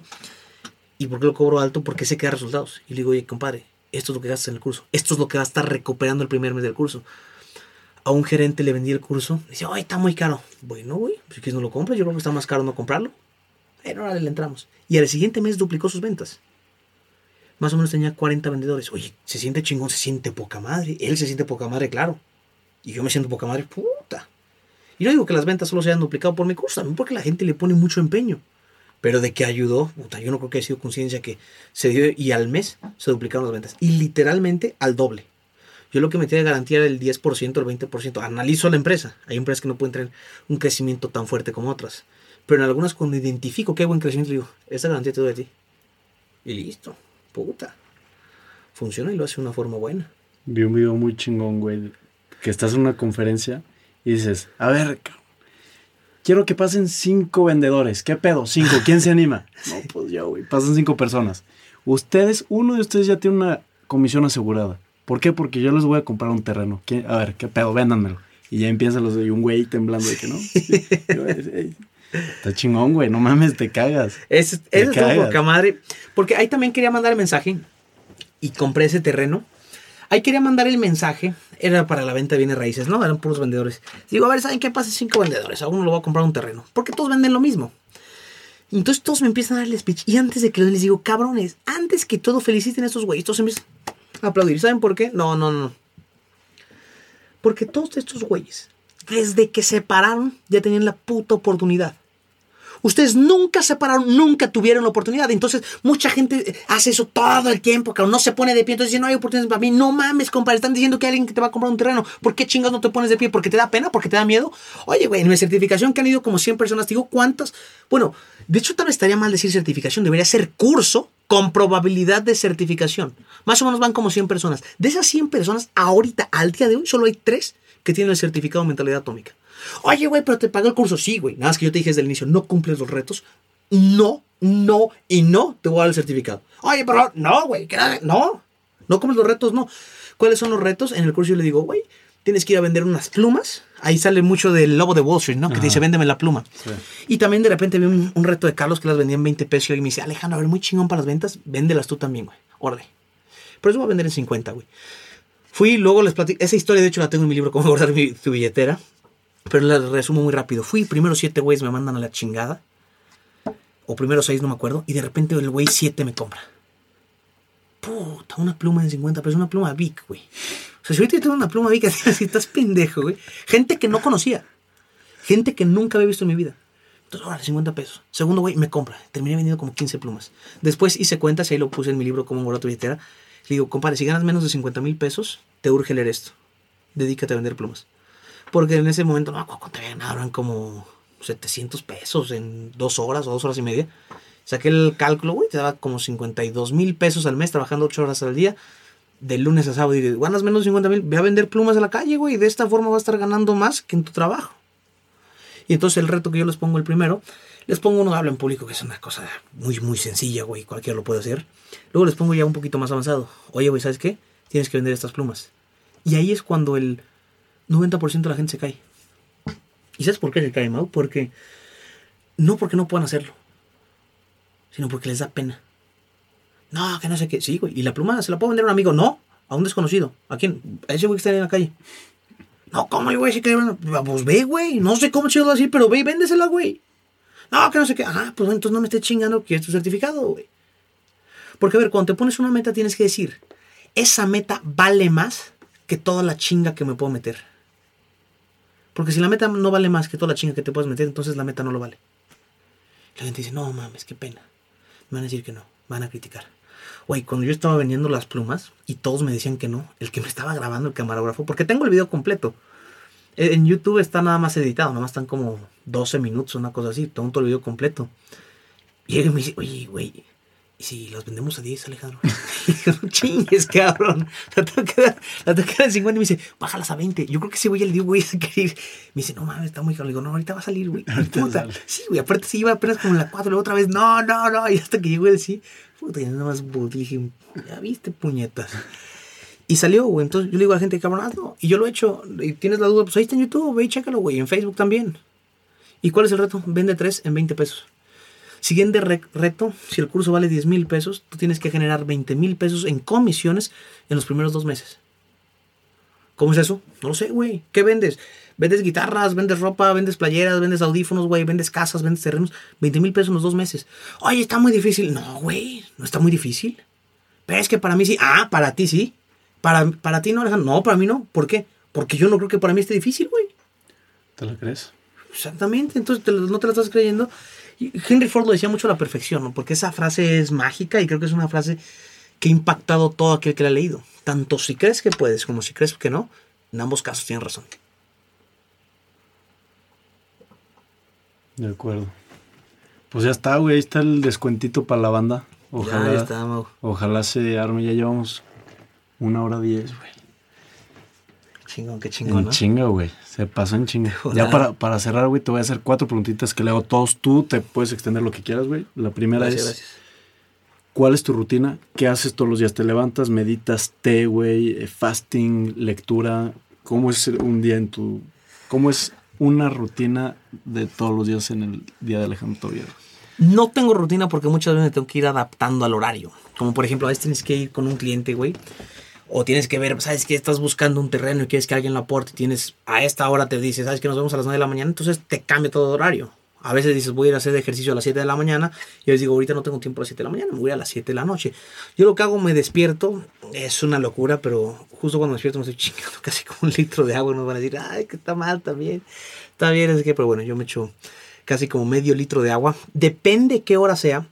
Yo he tenido muchas broncas para dormir, Mau. Muchas, muchas, muchas broncas. Creo que la ardillita aquí arriba está girando rápido. Siempre estoy pensando en una cosa y en otra. Estoy en puta. Hasta que encontré un secreto. Parte de la rutina, evidentemente, también es leer en la noche. Yo leo media hora al día. Normalmente leo acabando de comer. Porque cuando comes, como está haciendo la digestión, la energía está precisamente para que tú puedas digerir los alimentos. Entonces, estás un poquito bajo. En ese momento no me gusta andar en chinga. Entonces ahí aprovecho para estar leyendo los 30 minutos. Leo mis 30 minutos y digo a tomar. En la noche antes de dormir también leo. ¿Qué estaba leyendo? Hace como me estaba leyendo de, de dinosaurios, güey. ¿Por qué leo ese tema? Porque es algo que me desenfoca estar leyendo libros de economía, de desarrollo personal, de ventas, de finanzas, de marketing, de lo que quieras. Entonces, como me desenfoco, estoy pensando en algo que no tiene tanto interés, solo estoy pensando en una cosa, regreso al aquí y a la hora, y después, pum, ya me empiezo a quedar dormido. Cierro el libro, güey, le pongo un separador, apago la luz. Estoy leyendo Harry Potter, que por cierto digo, quiero platicar esto, me encanta mí la mentalidad de J.K. Rowling, lo escribe cuando está en una depresión y ella representa a los dementores, me imagino que sabes perfectamente cuáles son, que no haya visto Harry Potter, no mame. Sí, no, Que- no, que- no hay manera, no, güey. no No mame. Bebe a Harry Potter. Pero bueno, los dementores son unos fantasmas que te chupan los recuerdos positivos, se alimentan de ellos. Y es muy interesante como J.K. Rowling pone un hechizo que se llama el. Ya cosas desmadre, pero bueno, el Patronus, que es. Tú solo puedes liberar ese hechizo cuando tienes un pensamiento positivo muy potente para poder alejar al dementor. Y esto es interesante, porque el dementor representa la depresión. Y J.K. Rowling lo platica. Y eh, después estuve sacando mis propios análisis con todo el tema de psicología. Se me hace muy chingón el trasfondo que tiene esa parte. Porque cuando tú haces ese hechizo es cuando se va la chingada del dementor. Y exactamente lo mismo ocurre cuando tú quieres eliminar la depresión. Tienes un pensamiento potente positivo, ¡fum! se va la depresión. Ahora, ¿qué otra cosita? La lectura nunca, nunca, nunca, nunca la puedo dejar. Ahora, procuro meditar todos los días. Hay algunas veces que no alcanzo a hacerlo, güey. Hay veces que no alcanzo a hacerlo. En el trabajo me gusta despegarme un ratito. Pongo 10 minutos un videíto con música tranquila. Bueno, no es el video, pongo la canción, nada más que la pongo en YouTube. Y ¡fum! 10 minutos me concentro nada más en el aquí y en el ahora. Hago una cosa que se llama el escaneo corporal. Entonces estoy ahí haciendo mi escaneo corporal. uf, 10 minutos. Algunas veces no lo alcanzo a hacer, güey, porque tienes que atender a alguien, lo que sea. Pero eso me sirve bastante a mí. Y yo creo que, bueno, y aquí yo hasta me estoy contradiciendo, pero entre menos tiempo tengas para meditar, más tiempo necesitas para eso. Porque te da claridad mental, te hace más productivo estar meditando. En la mañanita, lo primero que hago, y eso sí, no me lo salto, güey, no me lo salto, es pongo una canción que es de ley de atracción, de abundancia y todo ese tipo de cosas. No las platico mucho con la gente porque hay gente que es bastante escéptica en esos temas. Mm. Yo creo en eso porque sé que funciona y me ha funcionado. Algunos dicen son mamás, me vale madre que son mamás, me han funcionado. Entonces pongo eso y me pongo a pensar todo ese tiempo. Procuro que sean tres minutos, la canción dura cuatro, ¿sabes? Me quedo cuatro, no me importa. Y me pongo a pensar nada más en todas las cosas que quiero tener, güey. O en lo que quiero ser. Gracias porque tengo esta casa tan chingona, gracias porque tengo este carro, gracias porque tengo... Y aunque no lo tenga, ¿eh? Aunque no lo tenga, lo estoy agradeciendo. Gracias porque tengo la mejor pareja del mundo, gracias porque tengo los mejores amigos del mundo, gracias porque tengo el mejor cuerpo del mundo, gracias porque tengo la mejor salud. Y empiezo a agradecer. ¿Qué crees que pasa en mi cerebro cuando apenas despiertas y ya estás pensando nada más en cosas positivas? El inconsciente no distingue lo real de lo ficticio. Y aquí hay un secreto, el que lo entienda ahora, lo utilícelo. El inconsciente dicta, pero el consciente dicta, perdón, consciente dicta, pero el inconsciente ejecuta. Entonces mi consciente está diciendo, tengo esto, tengo esto, tengo esto. El inconsciente lo absorbe como realidad. Entonces mi cuerpo opera de esta forma. Oye, güey, ¿tú crees? Cuando yo gané, por ejemplo, el Campeonato Nacional de Jiu-Jitsu, yo siempre pensaba, siempre, siempre, siempre decía, ese puto trofeo es mío. Y yo me imaginaba arriba del podio con el trofeo levantándolo. Y de repente llega Nacional, nunca levanté el pinche trofeo porque me dieron una medalla. Pero ahí estaba arriba, güey. Y todo el tiempo lo estaba visualizando. Mi cerebro decía, tú vas arriba en el cajoncito de hasta arriba en ese vas, güey. Luego competí en el Nacional de Oratoria de Toastmasters, que es la organización más grande de todo el mundo de habla en público. Gente muy reconocida ha estado ahí. Yo gané el concurso nacional. Yo creo que ahí deben ser en total, digo yo, distrito 113, unos, no sé, al menos más de mil participantes. Es un montón, cabrón. Yo todo el tiempo, el primer año perdí. Pero todo el tiempo después del primer año me visualicé ahora sí con el trofeo. Ahí sí daban trofeo, güey. Todo el tiempo, güey. Entonces, esa es parte de mi rutina, cabrón. Ok, chingón. Ahora, la segunda pregunta, güey. ¿Cuál ha sido el mejor consejo que te han dado y por qué? Ay, cabrón, así me agarraste una. Qué buena pregunta, güey. ¿Cuál ha sido el mejor consejo que te han dado y por qué, güey? A lo mejor de tu jefe, güey, que dices que tu jefe es tú, no mames. Tu ejemplo a seguir, güey. Tu pinche es que- chief in command. No, no, no, es que mi jefe es. Yo, ese cabrón está en otro nivel, güey, está en otro nivel mi jefe, güey. O sea, digo en serio, la calidad humana de mi papá, güey, es, es puta. Todos mis primos le dicen, le dicen San, San Calili, o sea, es- respeten, hijos de la chingada. Pero es, que es un santo ese cabrón, güey. Toda la gente que me conoce me dice, no mames, yo no sé cómo tú eres hijo de ese cabrón, te gustan las marciales mixtas y el desmadre es totalmente bueno. Sí, cabrón, creo que a final de cuentas seguimos siendo buenas personas los dos. Pero yo estoy muy por debajo de mi jefe todavía. Muy, muy por debajo de ese cabrón. Puta, es impresionante. Pero el mejor consejo que me han dado, güey. Me acuerdo mucho una vez que estaba bastante estresado, bastante estresado y un profesor de inglés me dice, iba a darme asesoría personalizada a mi casa, güey. bien pendejo, güey. Mi se preocupaba mucho. Eso me dice la famosa canción, güey. Don't worry, be happy. Y de repente, chiquito, en ese momento, como que a mí me hizo mucho clic desde chiquito esa frase, güey. Don't worry, be happy. Oye, güey, sí cierto, güey. Te preocupes, sé feliz, cabrón. Y luego te pones a analizar, luego estaba leyendo un libro de Dale Carnegie que decía, le preguntaba a JC Penny, un entrevistador, oye, cabrón, si perdieras toda tu lana, JC Penny, fundador evidentemente de esa empresa, si perdieras toda tu lana, ¿qué harías? No sé, no me preocuparía. ¿Cómo que no te preocuparía, cabrón? Sí, güey. Yo no sé qué ganaría preocupándome. Madres, güey. Madre, pues si no vamos a ganar nada, güey. ¿Por qué chingas te preocupas? Ese consejo creo que me gustó mucho. Seguramente hay alguno más chingón de mi papá, pero ahorita ese fue el que se me vino a la mente. Está bien. Sí, güey, a veces nos... Muchas veces, muchas veces, la mayoría de las veces nos preocupamos por cosas que no podemos controlar, güey, que no tiene sentido preocuparse. Estoy leyendo ahorita un libro que se llama Meditaciones, güey, de Marco Aurelio, que es como su diario prácticamente de sus últimos años. Y tiene mucho esta mentalidad estoica de no dejar que te afecten, güey, cosas que no puedes controlar. Oye, estoica, esa palabra está mamona, güey, porque la gente está diciendo, estos son mamones. Claro que somos estoicos. Busquen qué es ser estoico. Yo, yo, yo me lo aprendí nada más la palabra estoica en un concurso de oratoria. Es bueno cuando estás hablando ante un público que es más culto utilizar palabras que sean literalmente mamoncitas. Entonces en los campeonatos de oratoria yo me metí a este tipo de palabras que estoico significa que tú eres capaz de mantenerte firme con tus objetivos. Y decir, ¿sabes qué? Voy a seguir adelante, voy a seguir adelante. Es un güey estoico. Entonces, que, no, que no te vas a estar rajando. Entonces yo dije, yo lo que dije, yo fui alguien estoico porque. Y la gente, ah, ¿qué es Ah, estoico? Y te da, evidentemente da puntos para los- las competencias de Claro. oratoria. Pero sí, es, es eso, güey, que, güey, pues no, no, o sea, lo único que tienes es el presente de la hora. Y la gente que se dice, es una frase que dice, la gente que se muere joven y la gente que se muere grande pierden lo mismo, porque lo único que tienes o lo que puedes tener es el momento presente. Y los dos están perdiendo lo mismo. No puedes tener lo que ya pasó y no puedes tener lo que no ha pasado. Y dije, mierda. Qué chingón. este. Chingón. Ahora, la tercera pregunta, güey. Si tuvieras un cartel, imagínate los de Gandhi, que dice una frasecita, en la calle más transitada de México, ¿qué pondrías? Y es, es- lo va a ver gente, güey, que se la está pelando por depresión, gente que va muy contenta, gente que viene saliendo de la uni, güey, de, del hospital, de pedos. ¿Qué poner ese cartel? ¿Qué diría? Denle like a la página de Alejandro Tobias.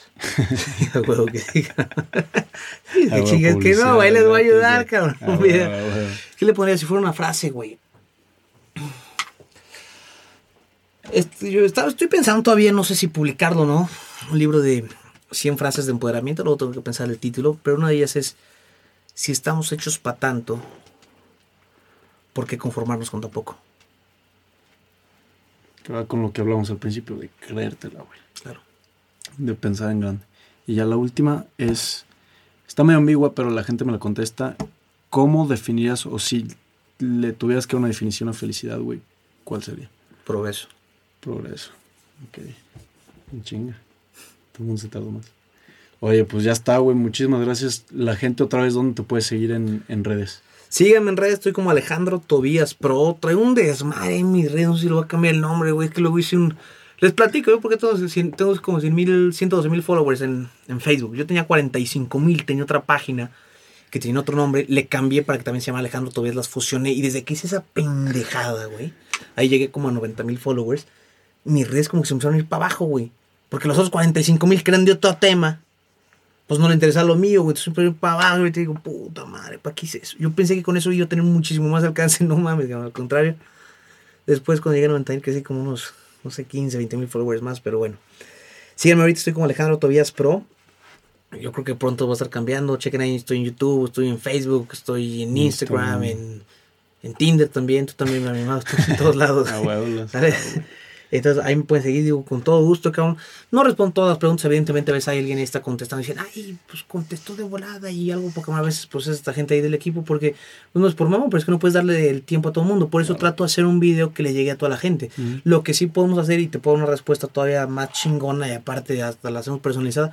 Si tienes alguna duda, pregúntame en mis redes. Oye, cabrón, ¿tú qué opinas de esto? Tal vez no te responda a ti personalmente en el inbox, pero hago un video y con esto te respondo. Porque ahí ya no solamente te sirve a ti, güey. Le sirve a toda la banda, como precisamente este podcast. Y qué chingón. Antes de terminar, también, qué chingón, cabrón, que lo estás haciendo, güey. Creo que son proyectos muy buenos. Los podcasts son algo que no van a morir. La radio no está muriendo, güey. ¿Cuál es la razón? Que la gente cuando está viendo un video tiene que estar concentrada en el video, güey. No se puede estar en otra cosa. Pero cuando vas manejando puedes poner un podcast, cuando estás cocinando, güey. Cuando estás haciendo alguna otra cosita, puedes estar escuchando. Entonces, estas son cosas que no van a morir y que van a seguir ayudando a la gente. Además, bueno, aquí lo tenemos en video para después que me lo pases también por ponerlo ahí en mis redes. Vive el rock, dice Mau. Entonces, qué chingón que lo estás haciendo, güey. De verdad que te admiro, cabrón. Porque yo sé y yo lo he sentido, güey. Como cuando alguien te dice, no mames, que te dedicas a esto, que este tipo de cosas, güey. Yo sé exactamente lo que siento, o sea, lo sé perfecto, güey. Yo empecé a dar conferencias, no me acuerdo si a los, creo que a los 20, 21 años, güey. No lo tengo muy presente. Y se sentía cabrón, güey. O sea, a veces de repente era duro. Todos los que quieran hacer un podcast, mi mejor consejo que te puedo dar si lo quieres hacer es manda la chingada a todos los que te digan que no. Y bienvenidos todos los que digan que sí. Acuérdate que es un buffet, güey. Acuérdate que es un buffet. Tú eres la parte chingona de ese buffet y algunos ni siquiera te van a probar, güey. Entonces, tú créetela, cabrón. Y empieza a sacar tu podcast si es que es lo que quieres hacer. Listo. Mi Alex, ya está. Último, esas ya fueron las cuatro. Último, dos libros, güey, porque ya esta recomendación de un libro. Otros dos, güey, que quieras dar. Dos libros que quiero recomendar. Ruge como león, cómo hablar en público sin miedo y con poder mío. Y... No, el me lo recomiendo, cabrón. Libros que creo que valgan mucho la pena. Sí, pero no, sabes que los míos los recomiendo por algunas cositas. Vamos a ver. Si me dijeran, recomienda un libro que consideres muy cabrón. 100 formas de automotivarte de Steve Kander. No lean el de 100 formas de motivar a los demás. No me gustó tanto ese libro. Digo, y mucha gente me pregunta eso, el famoso tema de los libros. Ese es uno que para mí se me hace una joyita ese libro, cabrón. Tenemos el efecto compuesto también. Cómo hacer amigos influir sobre las personas, güey. Uno muy sencillo. Para los que son huevones, este es bueno. Se llama Tiende tu cama. Está basado en un discurso que ya tiene más de 200 millones de views en internet. Y un coronel está poca madre ese libro, güey. El discurso también. Si les da hueva leerlo, pues busquen. El discurso se llama Tiende tu cama. Quiero recomendar otro libro, güey, porque esta cosita, estas preguntas me gustan, cabrón. Digo, es un fanática de lectura. Uno más que creo que le puede servir mucho a la gente. Este es un libro pesado, no es un libro para cualquiera, pero es Despertando la gente interior de Tony Robbins. Muy bueno, güey. Un librazo, güey. bueno. Un librazazazazazo. Y bueno, queridos leones, gracias también por estar escuchando. Y Mau, nuevamente gracias por la invitación, cabrón. Es un güey muy chingón, cabrón. Pues también te admiro, canijo. Ojalá que pueda tener el honor de estar aquí nuevamente. Ya está, mi hermano. Muchas gracias, mi Alex. Gracias a ti. Vámonos. Órale, vámonos.